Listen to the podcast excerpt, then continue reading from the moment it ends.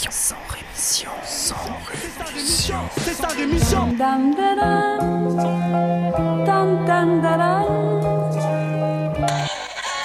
Cracheur de mon sang rémission. Des médias en masse, leur discours fout des audits. Tu parles du bruit et des odeurs, les plus polis parlent d'exotiques.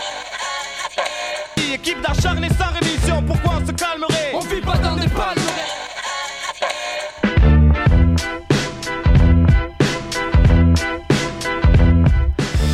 Bonjour à toutes et bonjour à tous, auditrices, auditeurs, et bienvenue à vous dans ce onzième numéro de Sans Rémission. Sous ce nom un peu énigmatique, se cache une sorte de journal d'information où j'essaye de vous proposer de l'info un peu différente de ce que vous pourriez entendre ailleurs, que ce soit dans le fond ou dans la forme.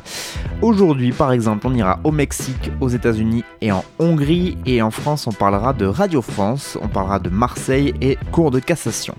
Mais avant de parler de toutes ces choses, il y a pas mal d'infos que je ne traiterai pas, soit par manque de temps, soit parce que j'estime que les autres médias vous ont déjà bien pollué les oreilles avec ça. Aujourd'hui, par exemple, pas un mot sur les gilets jaunes. Et non, toujours pas. Voilà, c'est pas comme si vous pouviez trouver toute l'info que vous vouliez euh, ailleurs qu'ici. Je ne vous parlerai pas non plus des ambulanciers qui dénoncent l'ubérisation de leur profession et qui réclament l'abrogation du nouveau système de financement qui est entré en vigueur au mois d'octobre dernier. Au moins une centaine d'ambulanciers ont manifesté à Paris pour réclamer la suspension de cette réforme de financement qui menace, selon eux, les petites et moyennes entreprises du secteur. Rien dans ce sans rémission non plus sur ces 150 tonnes d'aliments pour les animaux contaminés par un OGM, un organisme génétiquement modifié qui était interdit et qui ont quand même été distribués en France selon les informations du journal Le Monde. Une alerte a été donnée le 2 octobre dernier par les autorités belges notamment après la détection de cette bactérie OGM dans la vitamine B2, un additif très utilisé en alimentation animale qui est produite en Chine et distribuée en Europe par le biais d'une société néerlandaise. Elle est pas belle la mondialisation. Pas un mot non plus sur l'annonce mardi dernier de la programmation pluriannuelle de l'énergie, une sorte de feuille de route énergétique euh, de l'État français, et donc cette feuille de route qui prévoit de doubler la puissance installée de l'éolien terrestre et de quintupler celle du solaire, rien que ça. Pas de progression par contre pour l'éolien offshore, euh, une annonce d'ailleurs qui a déçu les professionnels du secteur, hein, qui espéraient que ce serait l'occasion pour la France de rattraper son retard dans ce domaine, mais c'est raté puisque la France donc se contentera de confirmer l'appel d'offres qui était déjà en projet à Dunkerque.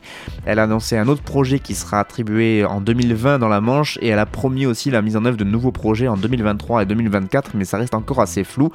Alors que la France possède le deuxième gisement d'Europe d'éolien en mer, eh bien notre pays ne compte aucune éolienne offshore en activité, alors qu'on en dénombre pourtant pas loin de 4000 sur tout le continent européen installés dans 10 pays différents.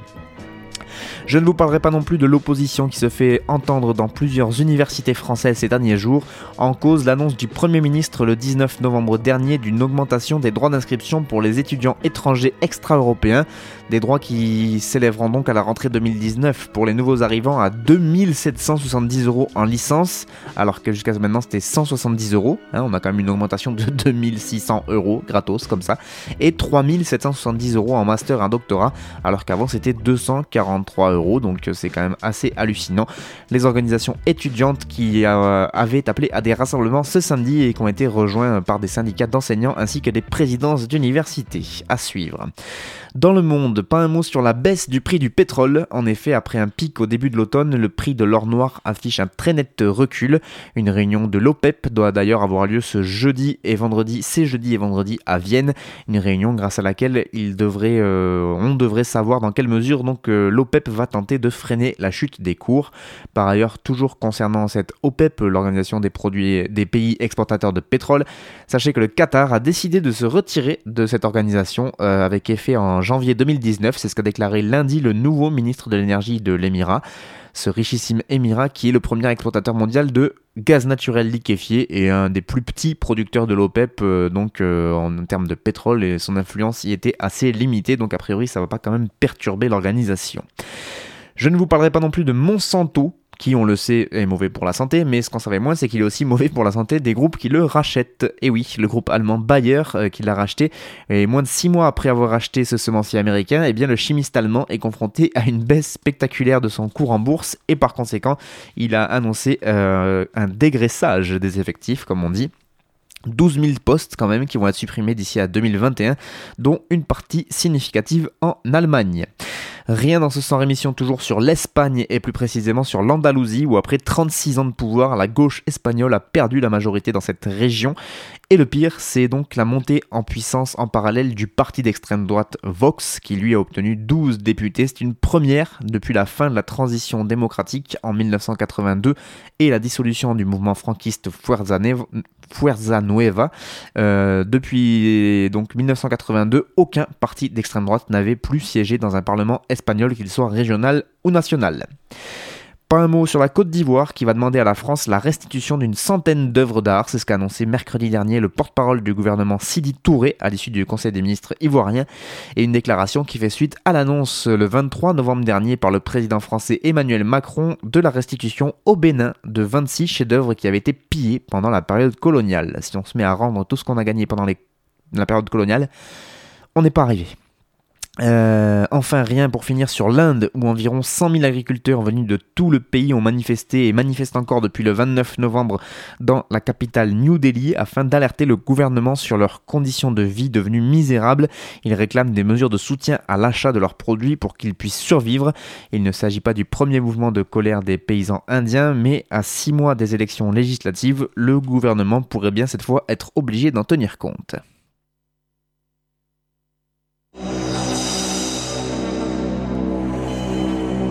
La música de Harry Fraud.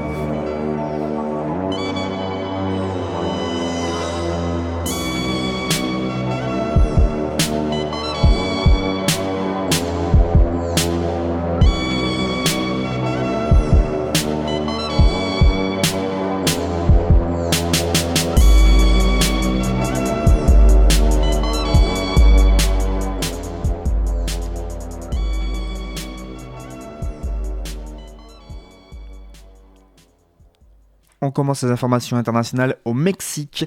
Mexique où samedi dernier, le pays a intronisé son nouveau chef de l'État. Et oui, Andrés Manuel López Obrador a pris donc officiellement les rênes du pays, alors même que 6000 migrants continuent de s'entasser dans le nord-ouest à Tijuana, à la frontière américaine. 6000 migrants qui ont parcouru plus de 4000 km euh, pour atteindre donc cette ville de Tijuana aux portes des États-Unis.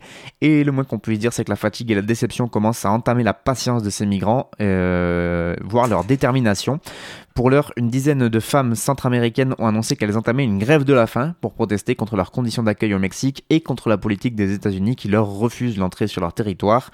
Irineo Mujica est directeur de l'ONG Pueblos Sin Fronteras.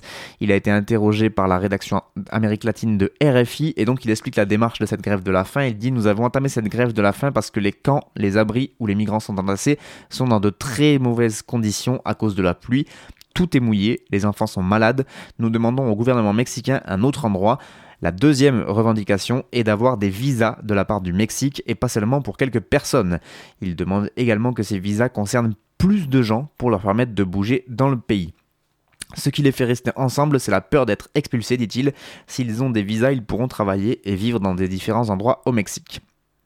Il a demandé aussi évidemment aux États-Unis la troisième requête, c'est-à-dire qu'ils arrêtent les États-Unis d'interférer dans les démarches pour les demandes d'asile. Euh, vendredi dernier, le ministère américain de la Sécurité intérieure a demandé euh, que les près de 5600 soldats qui sont déployés à la frontière, en plus des gardes-frontières normaux, restent au-delà du 15 décembre, qui était pourtant la date à laquelle ils devaient euh, ben, rentrer chez eux. donc ça montre bien l'envie des États-Unis d'accueillir ces migrants. Selon le droit international, les demandeurs d'asile peuvent entrer où ils veulent pour demander l'asile. Ces familles ont déjà beaucoup souffert et elles sont en danger au Mexique, déclare Ireneo Mujica. Certains migrants actuellement massés à la frontière commencent même à repartir chez eux. Voilà, l'Organisation internationale pour les migrations, l'OIM, qui dépend de l'ONU, affirme avoir aidé 453 migrants à retourner dans leur pays d'origine en l'espace de un mois. Ce qu'ils nous disent, c'est qu'ils sont partis de leur petite ville sous l'impulsion des médias sociaux ce que déclare Joël Milman, donc de l'OIM. Ils étaient pleins d'enthousiasme à l'idée de rejoindre ces caravanes, ils étaient heureux et optimistes, mais les semaines passées sur les routes les ont épuisés, et ces personnes ont laissé de la famille dans leur pays, c'est assez habituel. Des gens qui sont pendant des années à l'étranger, surtout en Europe, se rendent compte que leur famille a besoin d'eux, ajoute-t-il. On a organisé des retours pour des gens en Afghanistan ou en Irak, là c'est un peu pareil, on entend les mêmes choses, les gens n'ont pas trouvé ce qu'ils cherchaient, où ils trouvent qu'il faut attendre trop longtemps par rapport à ce qu'ils avaient prévu. Voilà, Andrés Manuel López Obrador, qui est donc le premier président de gauche de l'histoire récente euh, du Mexique, va prendre euh, officiellement ses fonctions, euh, a pris officiellement ses fonctions pardon, samedi dernier après l'élection du 1er juillet dernier au Mexique. Euh, grâce notamment à la majorité obtenue dans les deux chambres du Congrès. C'était un candidat qui se présentait comme anti-système et qui a promis d'accomplir une transformation historique dans ce pays euh, fortement marqué par la corruption, la pauvreté et la violence. Voir comment il va traiter cette épineuse question des migrants. Euh, certains migrants qui ont déjà accepté de travailler localement lors d'une foire à l'emploi qui a eu lieu dans le camp de migrants. Et donc à cela, le Mexique a déjà fourni un visa humanitaire et un accès à la sécurité sociale. On continue dans le pays voisin, justement, juste un peu plus au nord, aux USA, mais pour parler environnement cette fois. En effet, le gouvernement américain a approuvé vendredi dernier l'usage de canons à air au large de la côte atlantique aux États-Unis. Cette technique de prospection, utilisée pour trouver des réserves de pétrole et de gaz, est dangereuse pourtant, notamment pour la, la faune marine. Les compagnies pétrolières et gazières utilisent des bateaux qui remorquent des dizaines de canons à air comprimé qui tirent vers les fonds marins. Les ondes, en heurtant les différentes couches du fond marin, dessinent en retour une carte géologique qui aide évidemment les compagnies à détecter où se trouvent les réserves de gaz ou de pétrole. Sauf que le bruit voyage sur des kilomètres et les canons tirent à des intervalles de quelques secondes pendant des campagnes qui peuvent durer des mois. Et des dizaines d'études ont montré que ces ondes sous-marines pouvaient blesser les organes des poissons, tuer du plancton, désorienter ou encore perturber les dauphins et les baleines. Le Bureau des océans et de l'énergie euh, donc qui est plutôt euh, pro euh, prospection, avait évidemment rejeté les demandes de permis l'an dernier en citant le, non pardon oui le bureau des océans de l'énergie avait rejeté les demandes de permis l'an dernier en citant le risque potentiel pour la vie marine, mais il a changé de position et a autorisé cinq entreprises à harceler de façon incidente mais pas intentionnelle les mammifères marins. Les observateurs tiers qui devront être embarqués à bord des bateaux et auront le pouvoir de demander un arrêt des opérations en cas de danger. Notre analyse montre que les impacts ne devraient pas dépasser un niveau négligeable sur les populations animales, a assuré Benjamin Lowes, qui est biologiste à l'Administration nationale des océans et de l'atmosphère dans le service de la pêche. Cette décision est la première étape du projet d'ouverture au forage pétrolier d'une grande zone de l'Atlantique, euh, du New Jersey jusqu'à la Floride, une euh, étape d'un projet engagé par l'administration évidemment de Donald Trump pour la première fois depuis des décennies, donc ils vont pouvoir se mettre à forer au large de l'Atlantique. Les permis de forage, par contre, n'ont même pas encore été accordés.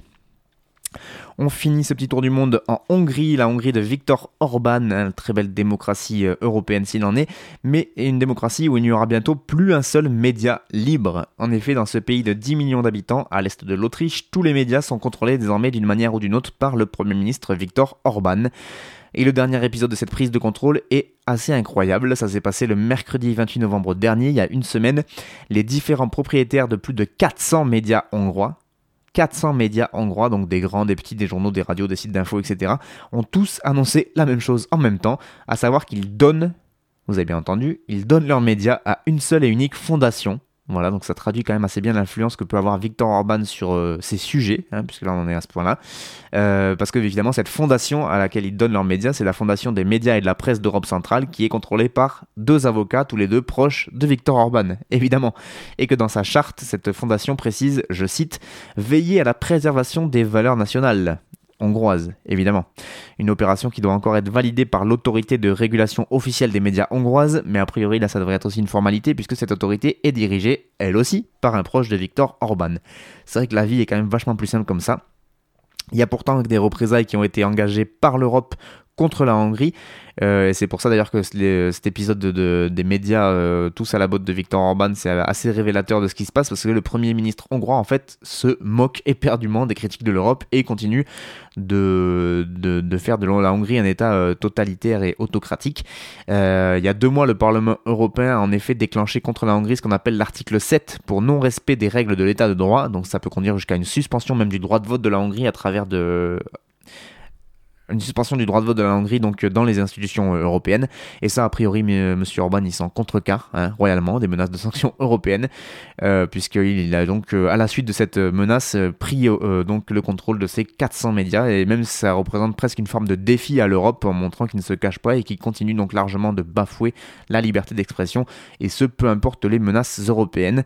D'ailleurs le Premier ministre hongrois semble persuadé que l'Europe n'ira pas jusqu'à le sanctionner pour de vrai et euh, voilà. Euh, depuis l'arrivée pardon, au pouvoir de Viktor Orban il y a 8 ans, la Hongrie ne cesse de, de, dégringoler dans le classement mondial de la liberté de la presse établi par Reporters sans frontières.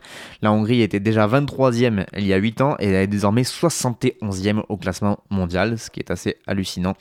Le Premier ministre contrôle évidemment les médias d'État, mais il a aussi fait donc prendre le contrôle de tous les principaux médias privés et euh, donc en Hongrie, les proches de Orban contrôlent 500 médias différents, dont plus de 200 qui sont aux mains d'un seul homme, Lorinc Mezaros. Voilà le tout en plein cœur de l'Europe, à 1500, km de Paris. Euh, ça se passe dans le plus grand des calmes.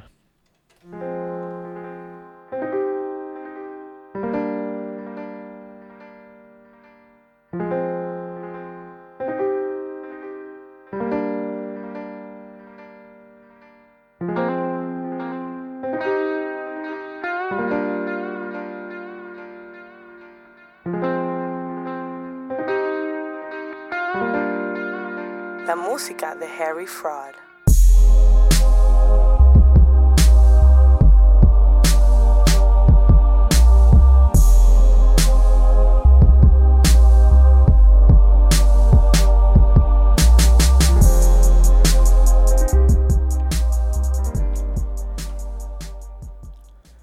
Allez, on commence les informations nationales avec un article sur l'excellent site Acrimed. Acrimed pour Action Critique Média. C'est un site qui analyse un peu ce qui se fait chez nos confrères, euh, chez mes chers confrères journalistes euh, en général. Ils essaient de critiquer un peu la, la manière qu'ont certains médias de traiter certaines informations.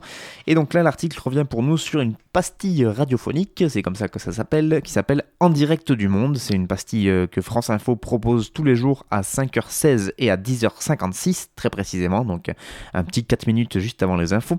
Et donc euh, des sujets d'actualité concernant différents pays du monde sont élaborés par les correspondants de la radio publique qui sont présents sur place.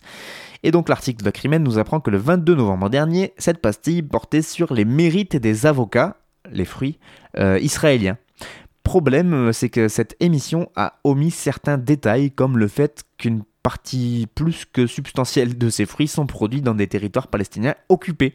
Et donc ça a fini par prendre des allures de pub pour euh, donc la production euh, d'avocats israéliens alors qu'on connaît bien les réalités de ce qui se passe là-bas. Une erreur plutôt récurrente à en croire à un autre reportage que la radio publique a consacré aux technologies hydrauliques israéliennes. Cette fois c'était en septembre dernier. Je vous en parlerai un peu tout à l'heure, mais là si on revient sur les avocats, donc on en apprend euh, beaucoup sur la production d'avocats, sur leur variété, leurs atouts, leurs qualités, mais aussi sur le fait que la France est, je cite, un marché fondamental pour Israël, et enfin que la production se fait essentiellement donc dans la vallée du Jourdain en Cisjordanie, ou dans la plaine côtière en Israël. Dans ce qui s'apparente à une présentation promotionnelle détaillée, le journaliste omet donc de préciser ce léger détail, le fait qu'une part significative de cette production se fait donc en Cisjordanie, dans les territoires palestiniens occupés, en exploitant des terres colonisées au profit de l'État d'Israël. Les règlements européens disposent par ailleurs de cette production ne peut se revendiquer d'une origine israélienne, ils l'ont même dit, donc euh, c'est quand même assez hallucinant que euh, Radio France n'ait pas mis un petit euh, bémol au moins sur ce reportage, mais ce n'est pas la première fois donc que le contexte euh, colonial israélien est escamoté sur une des chaînes de Radio France et dans les reportages d'actualité économique ou internationale. Euh, en général, quand ça concerne l'État d'Israël ou les territoires palestiniens, c'est souvent à sens unique. Par exemple, le 6 septembre dernier, le Zoom de la rédaction de France Inter mettait en valeur un reportage euh, du même Étienne Monin. Alors, allez savoir si ce garçon a des acquaintances, euh, on ne sait pas, avec l'État d'Israël plus particulièrement, parce que c'est le correspondant sur place, donc évidemment, c'est lui qui propose à chaque fois les reportages. Mais apparemment, il a un peu du mal à avoir un regard critique sur la, sur la situation. Il avait fait ce reportage qui s'appelait L'eau trésor d'Israël, également donc commenté en présence d'ailleurs d'Étienne Monin dans, la pastille euh, en direct du monde. Et donc sur France Inter, le lancement en grande pompe de ce reportage L'eau trésor d'Israël par Nicolas Demorand donnait un ton assez euh, évocateur. Euh, puisqu'il disait, Nicolas Demorand, et comment développer un pays sans véritable ressources en eau? La question devient centrale avec le réchauffement climatique. L'OMS estime que dans 7 ans, la moitié de la population mondiale vivra dans un secteur où l'eau risque de manquer. Allons voir comment Israël est devenu un pays en pointe qui mise sur la production et l'optimisation de l'eau avec des techniques qui s'exportent, vous allez le voir dans le monde entier. Et comme on le comprendra assez vite, en fait, ce comment ils s'exportent se réduit à une description euh, très techniciste des entreprises israéliennes de l'eau et de la performance de leur innovation, etc. Mais évidemment, cette, euh, ce point de vue est affranchi de toute mise en perspective historique et politique, quand bien même le, le reportage affirme pourtant en avoir la prétention. Le minimum euh, journalistique pour un reportage qui se prétend soucieux de ses perspectives historiques aurait pourtant été par exemple de rappeler que depuis 1967, l'eau des territoires occupée a été placée par Israël sous contrôle militaire et que les résidents arabes se sont vus interdire de creuser de nouveaux puits, tandis que les colonies juives, elles, en forêt sans restriction, et que selon la Banque mondiale, 90% de l'eau de la Cisjordanie est utilisée au profit d'Israël, les Palestiniens ne disposant que des 10% restants. Voilà, ça, on le place en début ou en fin de reportage, au moins ça met les choses dans le contexte et on est content. Merci Radio France en tout cas pour toutes ces belles informations. Et merci à Crimed surtout de l'avoir relevé, évidemment. On continue sur un autre site et un autre article. Cette fois, c'est le site MIA pour Marseille Info Autonome qui revient pour nous sur la marche de la colère qui a eu lieu le 14 novembre dernier dans la cité phocéenne. Une marche organisée suite à l'effondrement des immeubles rue d'Aubagne. Et donc, lors de cette marche de la colère, les flics de la BAC se sont lâchés sur les habitants du centre-ville populaire. Chasse à l'homme, injures sexistes, racistes et homophobes, ratonnades, frappe à l'aveugle, sévices corporels touchant les organes génitaux, lynchage et exaction. Les termes employés par les nombreux témoin euh, souligne l'ultra-violence donc à l'œuvre ce soir-là et rebelote donc le 24 novembre lors de cette fois d'une manifestation contre le chantier et le mur de la plaine où la BAC a réitéré, toujours sur les ordres de la préfecture, ses expéditions punitives. Et donc le MIA, Marseille Info Autonome, nous propose un retour en témoignage sur ces deux événements, l'occasion de rappeler peut-être que les violences policières ne sont pas nées avec le mouvement des Gilets jaunes, allez savoir. Donc euh, il nous apprend que le 4, 14 novembre, en fin de rassemblement, les CRS ont chargé et repoussé les manifestants vers le Vieux-Port puis vers la Canebière. Il y a eu plusieurs blessés graves, dont un homme qui a eu la joue éclatée par une grenade lacrymogène qu'il a reçue en plein visage. S'en est suivi une grosse charge de la BAC, donc la brigade anticriminalité, non loin de la Chambre de commerce et d'industrie. Les Marseillais qui manifestaient ne comprennent pas tout de suite de quoi il s'agit. Une quinzaine de molosses sans brassard qui déboulent, qui frappent et qui gazent au hasard, le tout en rigolant et en insultant. Qui, c'est qui les fascistes demandent certains sous le choc, tandis que d'autres comprennent que c'est la BAC et euh, donc euh, qu'ils crient c'est la BAC, ils sont en mode Gestapo, on dirait une milice. Et donc les coups qui continuent de pleuvoir sans qu'ils ne cherchent à faire la moindre arrestation. C'est ça le plus fou, c'est que c'était même pas pour arrêter des gens, c'était juste pour leur taper sur la gueule. La suite de l'expédition est connue par les habitants de Noailles, où là-bas aussi ils ont continué, ces gens de la BAC, insultes, agressions et tabassage à tout va, jusque même dans la rue d'Aubagne, fraîchement endeuillée par la chute des immeubles, ce qui montre qu'ils n'ont vraiment pas beaucoup de dignité. Et donc plusieurs habitants de, notamment de cette rue d'Aubagne qui parlent de réelle exaction. Et donc le 24 novembre, rebelote, la vague de retour avec euh, le violent tabassage et l'arrestation de deux personnes en bas du cours Julien par les CRS lors d'une charge absolument illogique. Euh, il y a eu pas mal de petits affrontements ensuite sur la plaine directement. Et donc c'est le moment qu'a choisi lors de ces petits affrontements euh, qui ont eu lieu le moment qu'a choisi la préfecture pour donc lâcher la BAC sur les habitants. Là encore, de nombreux témoignages sont assez équivoques. Une femme, par exemple, qui veut rentrer chez elle et qui reçoit un gros coup de poing en pleine tête et qui tombe par terre. Elle se relève immédiatement en panique et va insulter vigoureusement les baqueux qui, eux, partent tranquillement, limite en rigolant. Euh, certains ont aperçu également des groupes de jeunes filles du quartier qui étaient spectatrices de ce déploiement policier et qui ont fini par se faire taper dessus, tirer par les cheveux, insulter, etc. et qui en sorti terrorisées. Je vous laisse lire la suite de tous ces témoignages sur l'excellent MIA Marseille Info Autonome. C'est assez équivoque de ce que peuvent être les violences policières. On finit ces infos avec deux petits tours à la Cour de cassation pour une plutôt bonne nouvelle et une plutôt mauvaise nouvelle. On va commencer par la bonne parce que j'aime bien finir par les mauvaises nouvelles. Tout d'abord, donc la plutôt bonne nouvelle, c'est cet arrêté de la Cour de cassation qui pourrait bien être décisif dans la bataille des livreurs à vélo, euh, Deliveroo, Uber Beats et autres Foodora, qui veulent se voir reconnaître le caractère salarié de leur travail en effet, le lien de subordination est caractérisé par l'exécution d'un travail sous l'autorité d'un employeur qui a le pouvoir de donner des ordres et des directives, d'en contrôler l'exécution et de sanctionner les manquements de son subordonné. C'est ce que déclare la Cour donc de cassation. Elle a été saisie du cas d'un livreur de Take It Easy, qui est une autre de, ces plateformes, euh, qui avait demandé en avril 2016 une requalification de son contrat en contrat de travail. Deux éléments accréditent, selon l'arrêt de cassation, l'existence d'un rapport de patron à salarié entre l'entreprise et le livreur. Ces deux éléments sont que l'application euh, qu'utilisait donc le livreur euh, pour aller euh, faire ses courses était dotée d'un système de géolocalisation qui permet donc de suivre en temps réel par la société de la position du coursier, ainsi que la comptabilisation du nombre total de kilomètres parcourus par celui-ci. L'autre élément qui accrédite donc cette thèse du salariat, c'est que la société Take It Easy disposait d'un pouvoir de sanction à l'égard du coursier, avec un système de pénalité qui pouvait conduire jusqu'à l'exclusion. Eh oui. Et donc, aux yeux de la Cour de cassation, la Cour d'appel de Paris, qui elle avait estimé en avril 2017 que l'affaire n'avait rien à faire devant les prud'hommes en l'absence d'un contrat de travail, eh bien, donc la Cour de cassation estime que cette Cour d'appel de Paris a violé l'article L8221-6 du Code du travail, et donc elle renvoie le dossier de ce jeune euh, de ce jeune, je sais pas pourquoi je dis ce jeune, j'en sais rien, mais en tout cas de ce coursier, elle lui renvoie donc le dossier et ça va être rejugé. L'autre arrêté de cassation qui est un peu moins réjouissant, c'est les cinq opposants au projet CIGEO à Bure, vous savez, le projet d'enfouissement de toutes nos merdes nucléaires. Et donc cinq de ces opposants qui avaient été mis en examen pour association de malfaiteurs ont contesté leur contrôle judiciaire devant la justice. Ils sont donc montés jusqu'à la Cour de cassation et donc le 28 novembre dernier, la Cour de cassation a rendu sa décision. Elle a validé le placement de ces cinq sous contrôle judiciaire en considérant qu'ils ne constituaient pas une interdiction de mener une activité sociale et militante. Il faut le dire vite quand même. La coordination Stop CIGEO a réagi euh, en déclarant Face au contexte français de forte répression politique et de judiciarisation de la contestation, nous engagerons toutes les procédures nécessaires et les mènerons jusqu'à la Cour européenne des droits humains s'il le faut, afin de faire jurisprudence et de dissuader tout usage de ces dispositifs liberticides à l'avenir. C'est ce qu'a déclaré donc cette coordination Stop CIGEO. Sachez que en début de semaine, une centaine de personnalités ont dénoncé dans une tribune le scandale d'état de la répression qui vise donc les militants anti-nucléaires du côté de Bure.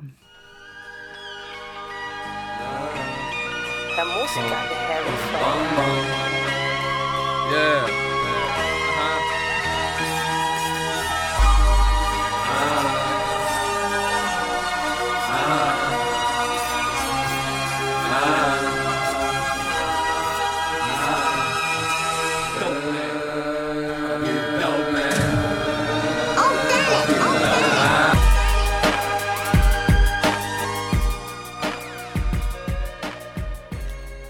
C'est la fin de ce sans rémission pour aujourd'hui. Merci beaucoup à vous de l'avoir suivi. Aux pauses musicales, c'était Harry Fraud, excellent beatmaker new-yorkais.